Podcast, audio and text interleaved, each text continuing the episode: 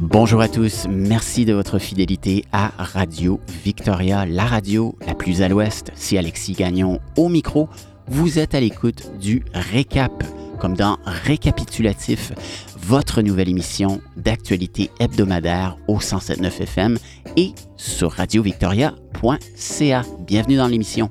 Cette semaine, nous allons parler de la rentrée dans les écoles de Colombie-Britannique, des dernières mesures sanitaires pour contrer la pandémie, et des nouveaux services offerts aux étudiants universitaires.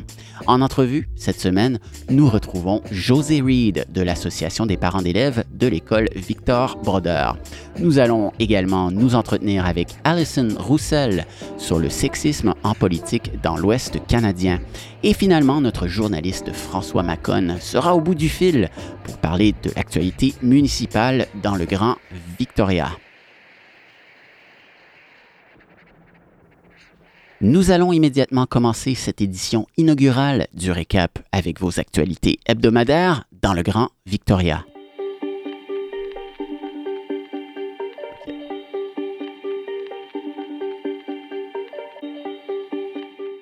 C'était jour de rentrée ce jeudi 10 septembre dans les écoles de la Colombie-Britannique. Les enseignants et autres employés étaient au préalable retournés aux écoles le mardi 8 septembre pour recevoir deux journées d'orientation pour la santé et la sécurité des élèves et d'eux-mêmes. Près de 85 à 90% des élèves sont retournés à l'école en Colombie-Britannique, soit environ 500 000 enfants.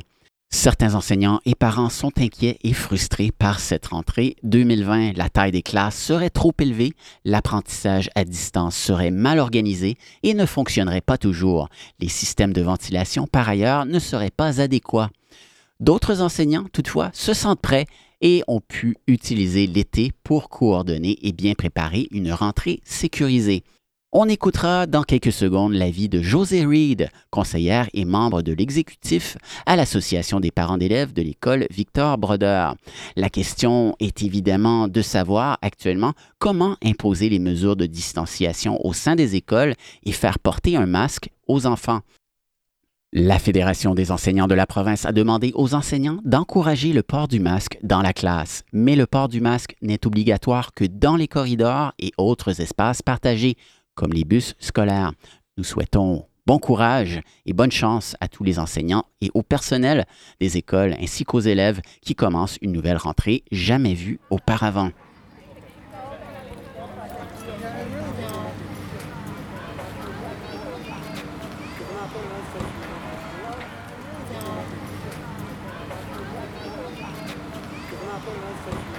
Nous rejoignons immédiatement Madame José Reed, conseillère et membre de l'exécutif à l'Association des parents d'élèves de l'école Victor Broder, l'APEVB, ici à Esquimalt. Bonjour Madame Reed. Bonjour. Madame Reed, quel est le sentiment parmi les parents actuellement, les parents de l'association, alors que s'amorce cette nouvelle rentrée d'automne? Euh, je pense que tout le monde est un peu euh, inquiet mais en même temps, euh, essaye de vivre avec euh, avec l'inquiétude et, l'incertitude euh, de ce qui s'en vient. On, regarde ce qui se passe au jour le jour. Puis, ben c'est ça, on, a besoin de faire confiance à l'école et, et au conseil pour qu'ils appliquent les conseils de la sécurité et de la santé publique. Et puis, on va voir ce qui va se passer. Est-ce que vous maintenez un canal de communication avec la direction de l'école? Euh, oui, la communication est ouverte. Euh, on peut toujours euh, leur, parler, oui. Pour vous, c'est quoi une rentrée réussie dans un contexte de pandémie? Quels sont les critères à satisfaire? Je pense que la communication est la clé. maintenant, c'est certain que on comprend que l'école et la direction ont eu des informations et des directives aussi à la dernière minute. Donc, les communications, euh, selon moi, ont été aussi à la dernière minute.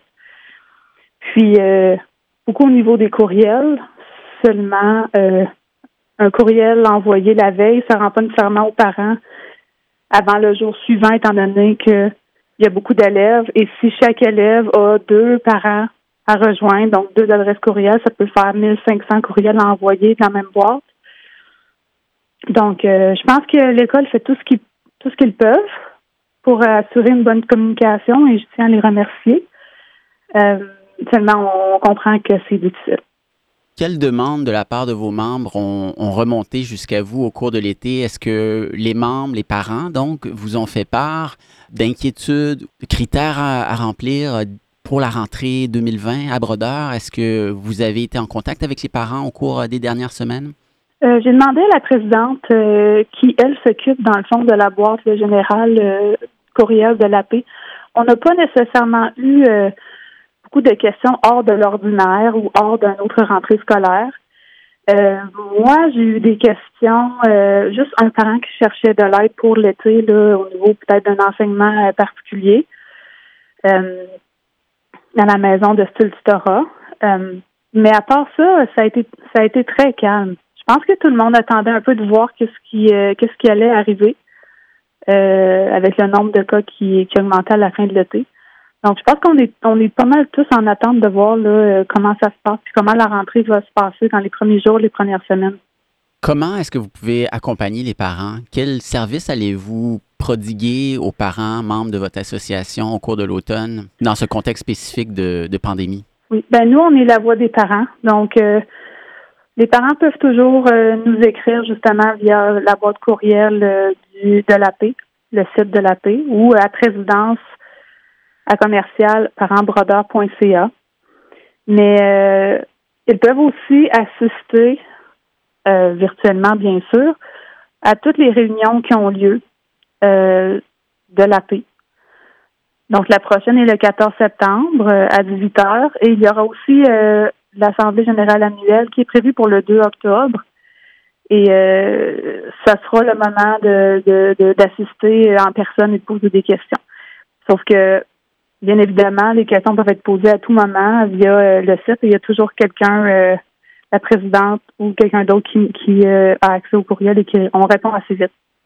Les enfants des, des, membres, les enfants des parents, cet été, ont participé à des camps, à des activités de groupe, pour certains en tout cas. Est-ce que les protocoles observés durant ces activités vous ont permis de, prendre des notes et de retenir certaines formules que vous aimeriez peut-être, le cas échéant, euh, suggérer à l'école Victor Brodeur ou dont on pourrait s'inspirer? Ah oui, ben vous là vous vous adressez vraiment à la bonne personne. Euh, j'étais euh, avec Madame Geneviève Deschamps, c'est nous qui nous sommes occupés du camp d'été. donc je pense que ce qu'on a appliqué au camp d'été, c'est vraiment la même chose qu'ils vont appliquer à l'école. C'est-à-dire? On n'avait pas de. Oui, c'est-à-dire? Ben, nous, on n'avait pas nécessairement une cohorte de 60 personnes. On a limité le nombre d'enfants à 24 par semaine. Euh, on a engagé plus de moniteurs, donc il y avait cinq moniteurs à chaque jour. Euh, quatre certaines journées, mais sinon cinq. Donc, ça fait un ratio de un, adulte ou un moniteur pour euh, six enfants ou moins. C'est agréable d'apprendre que la pandémie crée de l'emploi dans certains secteurs? oui, et on, on remercie Emploi Été Canada d'ailleurs.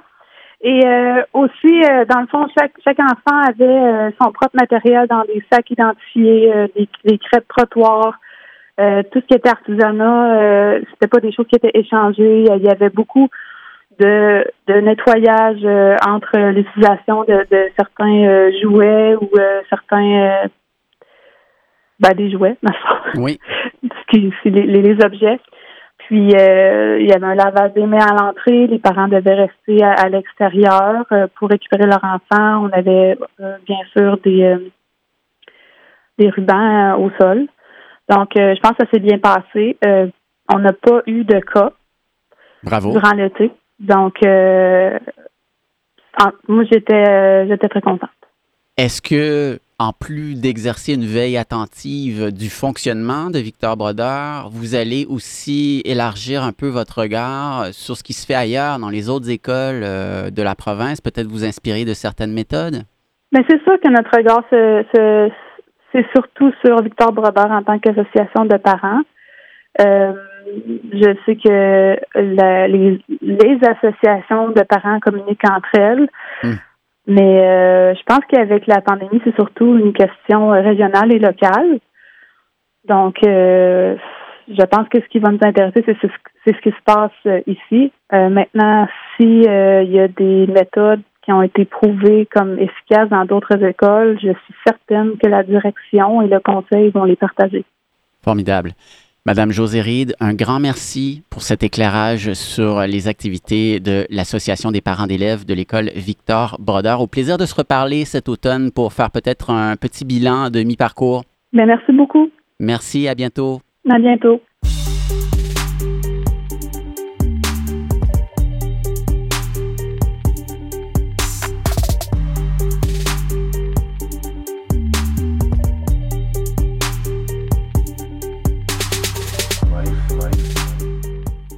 C'était José Reed, conseillère et membre de l'exécutif à l'Association des parents d'élèves de l'école Victor Brodeur à Esquimalt. En complément aux propos que vous avez entendus, Madame Reed a tenu à remercier le personnel de l'école Brodeur et a mentionné qu'une rencontre tenue le 3 septembre s'était avérée bien organisée et rassurante. 107.9 FM, Radio Victoria, vous êtes dans l'émission Le Récap. Citons encore quelques actualités récentes, si vous le voulez bien. Après plus de 400 cas durant la longue fin de semaine de la fête du travail, la docteure Henry a annoncé la fermeture immédiate de toutes les boîtes de nuit et salles de réception. Il est maintenant interdit de vendre de l'alcool dans les bars et restaurants après 22 heures. Ces établissements doivent fermer à 23 heures, sauf s'ils offrent un service de repas complet. Ces établissements doivent aussi réduire le volume de la musique ou autres bruits de fond pour que les clients puissent parler à voix normale et se faire entendre sans devoir davantage se rapprocher de la personne à laquelle ils parlent. Depuis le début de la pandémie, en date du 10 septembre, la province de Colombie-Britannique a eu 6691 cas de COVID-19. Mercredi dernier, la médecin hygiéniste en chef Dr. Bonnie Henry, le premier ministre de la province John Organ et le ministre de la Santé Adrian Dix ont présenté leur plan de préparation pour la pandémie.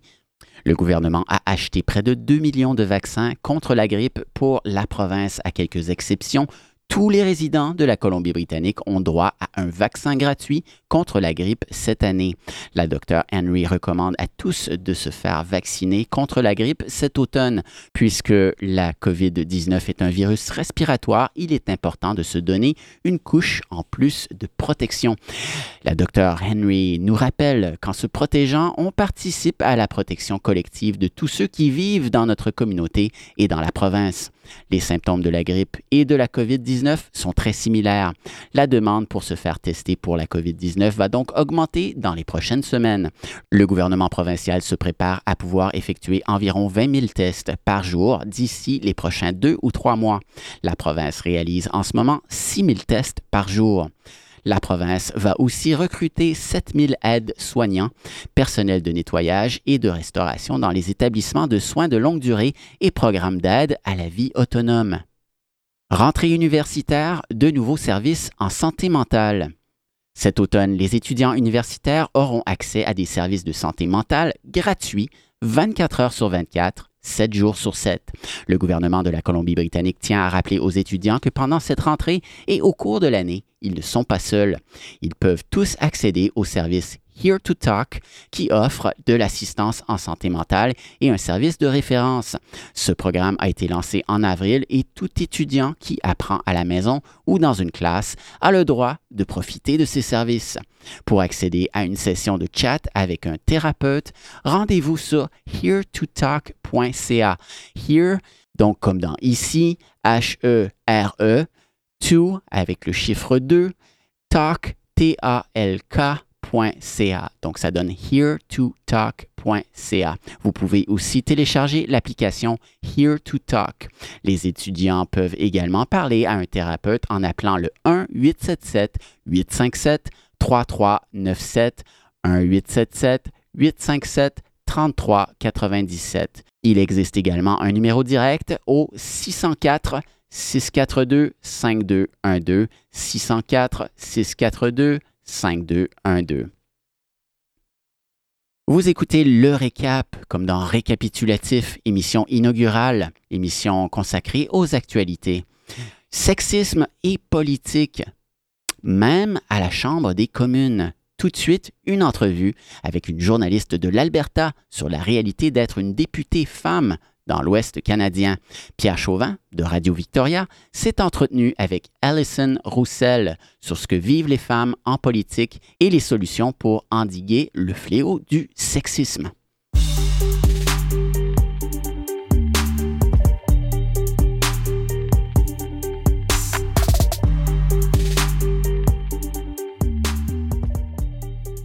Et nous retrouvons euh, maintenant Alison Roussel, directrice euh, de Boréal FM euh, à Plamondon et journaliste. Alison qui va nous parler d'un article qu'elle a écrit pour l'IGL sur le sexisme en politique. Bonjour. Bonjour. Ça va bien? Oui, ça va très bien, Pierre. Merci. Alors, dans, ton, dans ton article, les, les éditeurs vont, vont peut-être être surpris d'apprendre que euh, non seulement le sexisme en politique est bien vivant, mais euh, euh, même parfois au sein même de nos institutions comme la Chambre des communes à Ottawa. Absolument. En fait, euh, cet article-là est un peu révélateur pour nous. Donc, on, a fait suite à un article qui a été publié par la CBC euh, en Alberta où les députés féminines euh, exprimaient du sexisme en chambre ici en Alberta. Puis on se demandait est-ce que c'est partout pareil dans l'Ouest? Et même est-ce que c'est la même chose au fédéral? Alors, c'est ce qu'on a regardé et en effet, Laurel Collins, la députée Victoria, nous disait, elle dit, je suis en chambre on entend des choses des fois, puis on se demande en quelle année est-on? On n'est pas en 2020 certain lorsque un député me dit euh, si j'ai moi-même euh, essayé euh, d'être travailleuse du sexe quand tout ce que j'essaie de faire, c'est de, montrer la gravité des violences faites aux femmes. Et évidemment, un, type de sexisme qui ne semble pas changer. Euh, tu as un peu interviewé une, députée euh, de la Saskatchewan qui, elle, euh, a, reçu un nombre de commentaires assez blessants et violents pour le simple fait qu'elle a allaité en fait sa, fille. Absolument. Nicole Sarah en Saskatchewan, qui est la députée néo-démocrate de Regina, explique, c'est la deuxième femme deuxième femme à donner naissance pendant qu'elle est en poste, pendant qu'elle est députée, c'est pas beaucoup. Et en plus, elle fait partie de seulement 56 femmes qui ont été élues en chambre en Saskatchewan, encore moins. Et pour elle, euh, donc elle est tombée enceinte, elle a eu son bébé et euh, donc son bébé avait seulement 14 mois, elle doit retourner, euh, elle l'allait toujours. Euh, qu'est-ce qu'elle fait? Et elle a fait en sorte de changer les règles pour la Saskatchewan, changer les lois pour la Saskatchewan pour pouvoir en effet apporter sa fille, pas toujours, juste quand euh, l'horaire fonctionne pas. Et euh, justement, oui, elle l'apportait, même qu'elle l'allaitait en chambre elle était très euh, très humble. Et elle a dit que la plupart des gens comprenaient parce que c'était eux-mêmes des parents qui euh, aimeraient ça aussi des fois apporter leurs enfants avec eux au travail, mais il y avait toujours la rare personne selon elle qui disait euh, qu'elle défaisait les les rôles de genre traditionnels, qu'elle aurait dû rester à la maison, qu'elle aurait dû attendre avant de rentrer en politique, qu'elle aurait dû avoir sa famille, avant de se lancer. Et euh, ben, ça, c'est quelque chose qui la mettait hors d'elle vraiment euh, quand on lui remettait dans la face les rôles de genre traditionnels. Et aussi, il, faut dire euh, que cette députée est une, est une femme gay et on peut évidemment imaginer que certains des commentaires qui lui étaient directés étaient évidemment sexistes, mais il semble qu'il y avait aussi une part d'homophobie sur, voilà, sur sa sexualité. Absolument. Mais ça, en fait, c'est une autre députée interviewée, une autre députée euh, de la Colombie-Britannique. Cette fois-ci, on peut se transporter. Alors, euh, elle dont je viens juste de parler, c'était euh, elle de Regina Saskatchewan. une députée gay, en effet, en Colombie-Britannique, c'est, si je me, me trompe pas, Port Rupert ou Prince Rupert, je veux pas me, me tromper dans le nom de l'endroit. Nika, elle, son nom, c'est Jennifer Rice. Et début janvier, article sort elle a eu son enfant et elle et sa femme allaient en alternance leur petit bébé Loua. Et euh, Bien sûr, l'article au départ qui était national même mondial expliquait juste que c'était possible. Euh, parler d'allaitement principalement, parlait pas du fait d'être lesbienne ou autre. Et euh, lorsque je l'ai interviewée, elle a dit qu'en général, les gens étaient juste étonnés de savoir que c'était possible, mais que bien sûr, elle a eu des, des commentaires autant homophobes que sexistes. Euh, puis ce qui l'a vraiment plus mis hors d'elle, c'est que quelqu'un a pris le temps d'écrire une lettre à la main. Elle a dit on n'en reçoit presque plus, on n'en reçoit plus des à la main comme ça. Et la femme en question, c'est une électrice de euh, donc euh, de, de, de l'endroit où elle, où elle de l'endroit qu'elle représente. Et euh, l'électrice lui disait que c'était pas bien pour elle de publiciser sa sexualité et que elle a cité Pierre-Élisée Trudeau lorsqu'il a légalisé l'homosexualité et elle a dit ce qui se passe dans la chambre devrait pas avoir de lien avec la politique. Alors ça c'est vraiment quelque chose euh, donc on retourne en arrière, on cite quelque qui date des années 70 et bien sûr c'est vraiment aller la toucher parce que c'est une lettre écrite à la main d'une de ses électrices également. Oui, et puis on sent vraiment euh, assez particulier toujours ce désir de faire comprendre aux, femmes qu'elles doivent avoir euh, euh, honte d'une chose aussi naturelle que s'occuper de son enfant. Alors, évidemment, la, la question que, que pose tous ces exemples, c'est qu'est-ce qu'on peut faire? Est-ce qu'il y a une solution à ce sexisme, à ces attaques? Et, et, et, les députés, ces trois députés, t'ont dit oui. Oui, ben, les trois députés étaient trois femmes très fortes carriérisme, mais en même temps, bien sûr, euh, des mamans et des femmes qui, je dirais, euh, représentent vraiment euh, des bonnes personnes avec des bons cœurs. Et euh, ce qu'ils m'ont dit, c'est nous, tout ce qu'on veut faire, c'est améliorer le sort des femmes, améliorer le sort de ma communauté. Euh, la députée lesbienne Jennifer Wright, elle m'a dit, il y a plein de monde qui se bat contre l'homophobie en général. Moi, j'en fais pas vraiment ma priorité parce que je vis ma vie et je veux pas que ça, ça aide dans mon travail. Moi, ce qui m'importe le plus, c'est changer euh, la pauvreté dans ma communauté, de donner plus de droits aux autochtones et des choses comme ça. Et euh, quand je leur ai demandé, mais comment est-ce qu'on fait pour diminuer le sexisme? Parce que vous, ne pas, c'est quelque chose qui, qui, met toujours une barrière à ce que vous essayez de faire. Alors, elles essaient de faire des lois pour améliorer la situation euh, des personnes et après, on leur remet toujours dans la face qu'elles sont des femmes, euh, qu'elles doivent rester à la maison et des choses comme ça. Et euh, ce qu'elles m'ont dit, c'est qu'on a besoin de plus de femmes en politique. Elles ont dit, je pense pas euh, que la politique, c'est fait pour tout le monde parce que c'est difficile. Par contre, euh, si on n'a pas plus de femmes, s'il n'y a pas euh, plus de personnes qui, qui, viennent changer la façon dont on fait la politique au Canada, ça ne changera pas. Parce qu'on a besoin de ces femmes-là qui viennent réduire les barrières auxquelles les femmes font face toujours. Parce que, entre autres, euh, Laurel Collins euh, nous expliquait que euh, comment ça va changer, ben c'est si on a plus d'accès à des garderies, à à un, un, un service de garde national pour que justement les femmes euh, puissent avoir cette option-là de pas toujours rester à la maison, d'aller travailler en même temps, d'avoir quelqu'un qui peut s'occuper des enfants. Et euh, ça, c'est des lois que si seulement des hommes sont en place, sont en chambre, eh bien euh, peut-être que c'est pas nécessairement la loi auquel ils vont penser d'abord ou la priorité toujours lorsqu'on qu'on donne des fonds ou qu'on attribue le budget. Alors c'est vraiment ça, plus de femmes. Les m'ont répondu la même chose. Alors, euh, c'est un article à retrouver donc sur le site de l'initiative de journalisme local, igl.pf.ca. Alison Roussel, directrice de Boréal FM à Plamondon, journaliste. Merci beaucoup d'avoir pris le temps de nous parler euh, euh, de ce sujet très important et très d'actualité. Merci Pierre.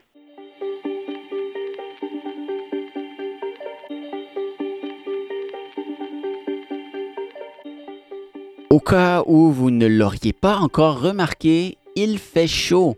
En début de semaine, Environnement Canada a publié un bulletin météorologique spécial pour l'île de Vancouver. La fumée émise par les feux de forêt dans l'État du Washington a engouffré la ville de Victoria et plusieurs parties de l'île mardi matin 8 septembre. Les températures sont de 5 à 10 degrés plus élevées ces derniers jours que la norme saisonnière. Le service de protection des incendies de Langford a demandé au public de faire particulièrement attention. L'alerte pour les feux de forêt reste extrême. Être exposé à la fumée des feux de forêt peut provoquer les mêmes symptômes que la COVID-19. Utilisez l'outil d'auto-évaluation BC COVID-19, BC COVID-19, pour déterminer si vous avez besoin d'un test.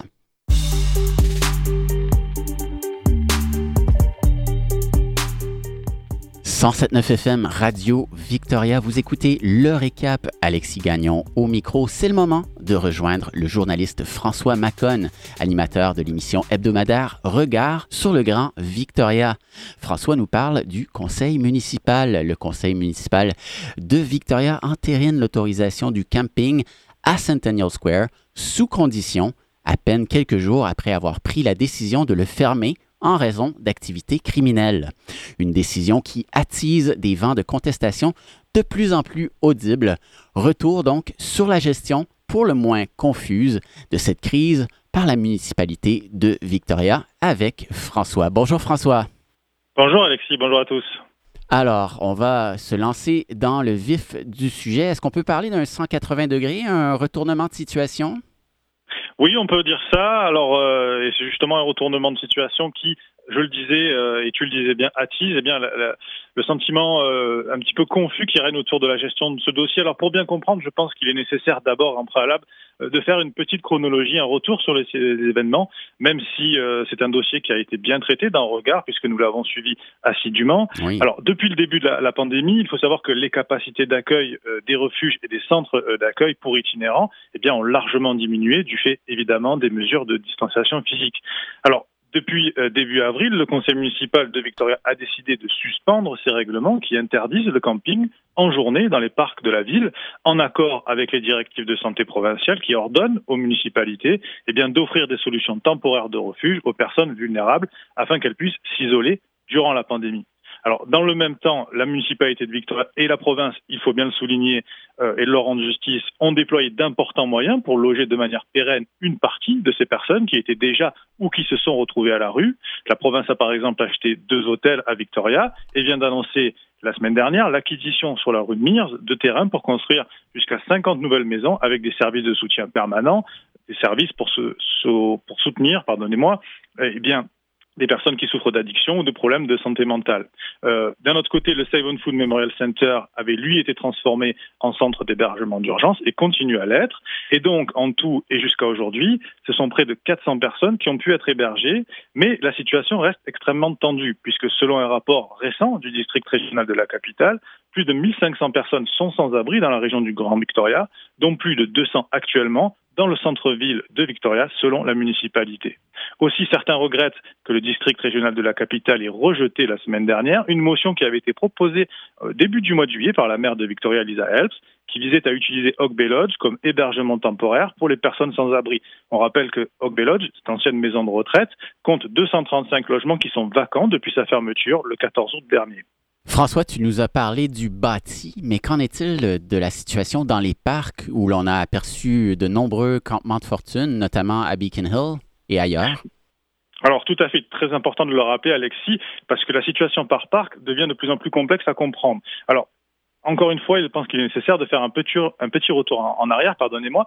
La municipalité de Victoria avait initialement dédié trois parcs pour accueillir les itinérants. Alors, il y avait Beacon Hill Park, Topaz Park et Royal Athletic Field.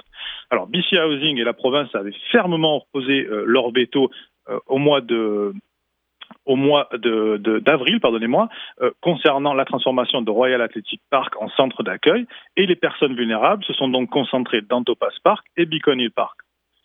Le problème, c'est que le 25 avril dernier, la province de la Colombie-Britannique a ordonné le démantèlement de Topaz Park pour des raisons principalement de sécurité. Et ensuite, vient s'ajouter à cela une injonction de la Cour suprême qui, je le rappelle, avait été saisie par le, euh, par le Conseil municipal de Victoria. Et cette injonction a ordonné le déplacement de certains campeurs des zones écologiquement et culturellement sensibles de Beacon Hill Park vers des zones dédiées au camping qui sont plus au nord de Beacon Hill Park. Alors, ces deux événements cumulés ont conduit une partie de cette population vulnérable à se réfugier ailleurs dans la ville, et notamment dans Centennial Square et Central Park, où on compte aujourd'hui environ 80 tentes. Alors, toutefois, mardi dernier, euh, la municipalité de Victoria a pris la décision euh, de fermer euh, le Centennial Square, où environ 60 personnes avaient trouvé refuge, suite à une enquête du département de police de Victoria qui avait mis à jour des activités criminelles, notamment un trafic de drogue organisé. Alors, lors d'une réunion en assemblée plénière jeudi dernier, le Conseil a adopté un rapport recommandant que Summit Park, Moss Rock Park, McDonald Park, South Park, Robert Porter Park et David Spencer Park soient inscrits dans une liste où s'abriter en camping est interdit. En revanche, et contre toute attente, la ville a décidé de réautoriser le camping dans Centennial Square. Hmm. Alors c'est une décision qui a été confirmée en deuxième lecture hier en conseil municipal, malgré l'opposition marquée de la maire Lisa Helps. Toutefois, cette décision va s'accompagner de conditions, aussi de nouvelles règles sur la taille et l'espacement des tentes vont rentrer en vigueur. Et si elles sont adoptées en dernière lecture lundi, ce lundi qui vient, eh bien cela limitera le nombre de structures à un maximum de 6 dans Centennial Square, par exemple. Et une fois que les pelouses euh, du parc réouvriront après une période de nettoyage, eh bien les campeurs pourront y retourner. Mais la question doit alors être posée où vont aller la cinquantaine de personnes qui ne pourront plus s'héberger à Centennial Square? Eh bien, très probablement euh, pas au Royal Athletic Park, puisque sollicité par la mairie cette semaine, BC Housing a annoncé encore qu'elle mettait son veto, qu'elle n'avait aucun intérêt à ouvrir un autre campement géré à Royal Athletic Park ou ailleurs d'ailleurs dans le centre-ville de Victoria, et elle préfère a-t-elle déclaré, se concentrer sur la transition vers le logement dur.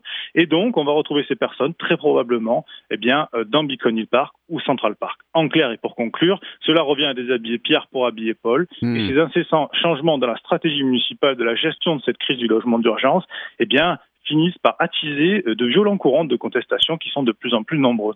Oui, il y a une levée de bouclier euh, de la part euh, de certains citoyens, citadins, habitants de la région de Victoria euh, qui sont d'origine et de, de, fonctions variées. Est-ce que tu peux nous, nous décrire un peu comment s'exprime cette contestation?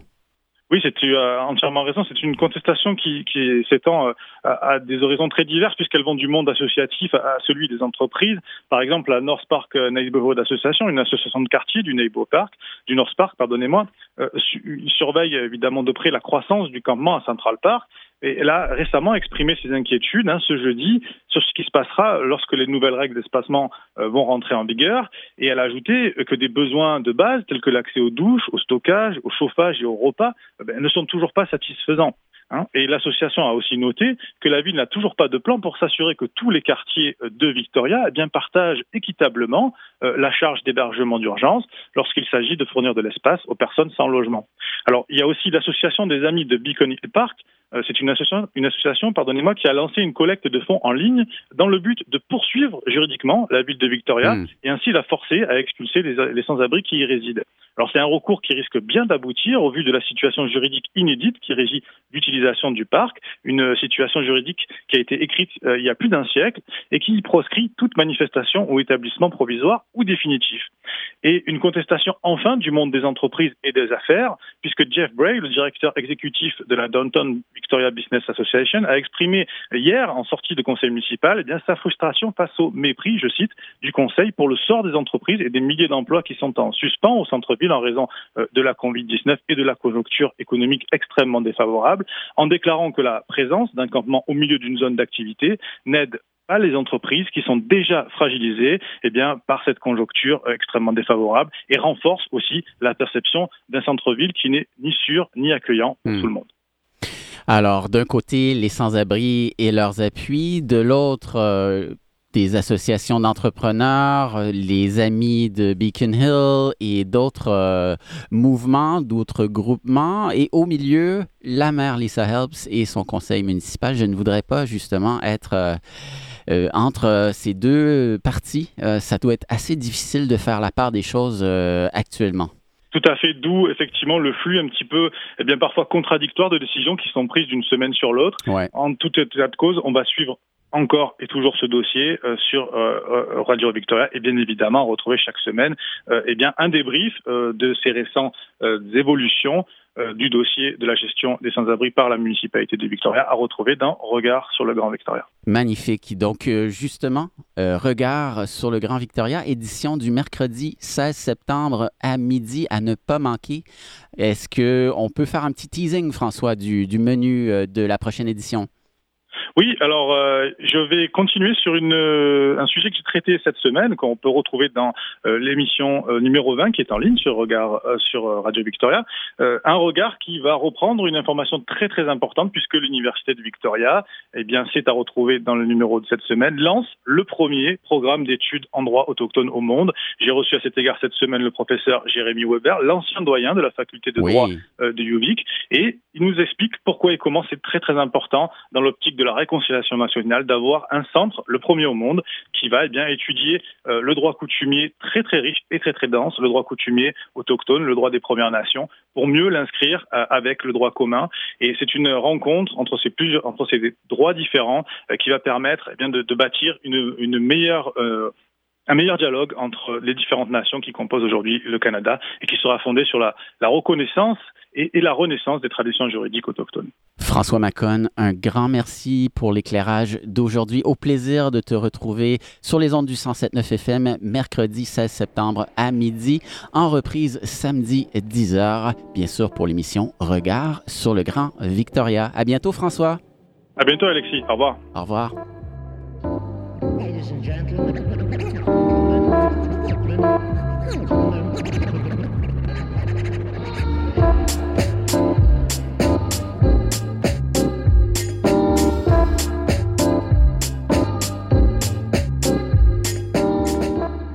Chers auditeurs, c'est sur ces notes que se conclut la première édition du Récap, semaine du 7 septembre 2020, à l'antenne du 107.9 FM. Rendez-vous la semaine prochaine pour le prochain numéro, samedi 15h ou encore dimanche 16h. Un rattrapage en balado-diffusion sera également possible sur le site radiovictoria.ca. D'ici là, portez-vous bien et syntonisez le plus possible votre fréquence communautaire, le 107.9 FM. À bientôt!